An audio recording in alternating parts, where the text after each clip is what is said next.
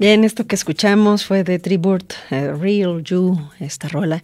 Y bueno, para todos los enamorados, seguimos festejando el Día del Amor y la Amistad, seguimos festejando a nuestra ciudad de Guadalajara, 480, 478 años. Y qué manera, qué mejor manera de celebrar también a la ciudad que desde contarla, eh, narrar, hacer toda esta narrativa de, de, lo que es o lo que nos pasa o lo que sentimos sobre la ciudad.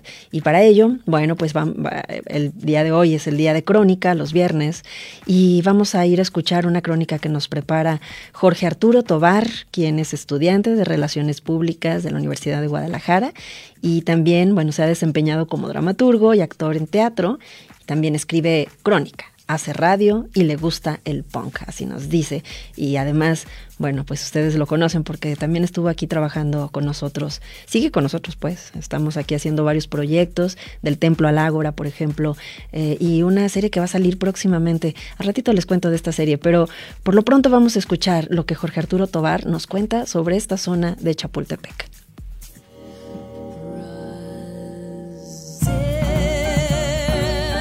Brasil sí existe. A mí me dijeron que existe un país llamado Brasil. Nunca pude saberlo con certeza. Tal vez todo era una mentira orquestada para hacerme creer en cosas que no puedo comprobar. Hasta el sábado pasado supe que Brasil no es mentira cuando conocí a una chica que aseguraba venir del norte de ese país y hablaba con el acento cantado propio de sus habitantes. Su nombre es Giseli Vino a Guadalajara en un intercambio académico de su universidad con la UDG. Conseguí su contacto a través de una amiga que le iba a rentar un cuarto. Me pidió que la acompañara durante su llegada y fuera hospitalario. Intercambiamos mensajes y le di consejos sobre transporte y demás. El sábado me dijo que quería conocer la ciudad, que solo había ido al centro y que no quería estar encerrada en su cuarto todo el fin de semana. Fuimos al lugar común de los sábados por la noche, Chapultepec, que es igual sábado a sábado con algunas variantes, como la película proyectada por Centauros Videos en el Camellón o el inventario de libros en los bazares. Para ella fue una revelación. Muchas cosas propias de México hay ahí para el que puede verlo con ojos extranjeros. Una de las primeras cosas que hicimos fue comprar pan dulce en una pequeña panadería a media cuadra de Libertad.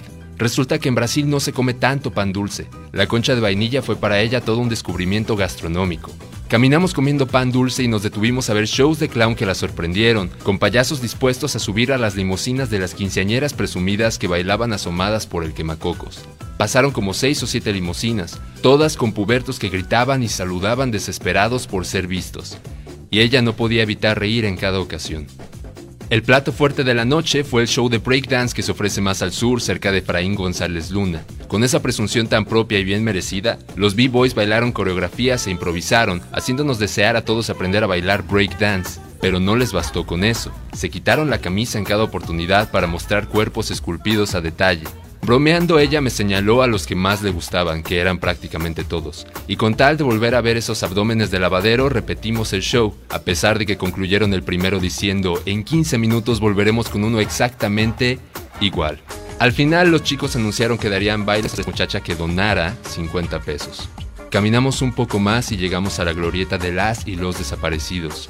Me detuve a contarle cosas que quizá no deberían contarse a los extranjeros recién llegados, la inseguridad, el narco, el hartazgo de la gente y sus manifestaciones. Ella me contó que en Brasil no hay desaparecidos, que allá hay muchos muertos, pero que los cuerpos nunca se pierden. Reflexionó un poco y dijo, quizá esto es poco menos peor. Aquí al menos está la esperanza de que estén vivos. No respondí, no pude responder nada.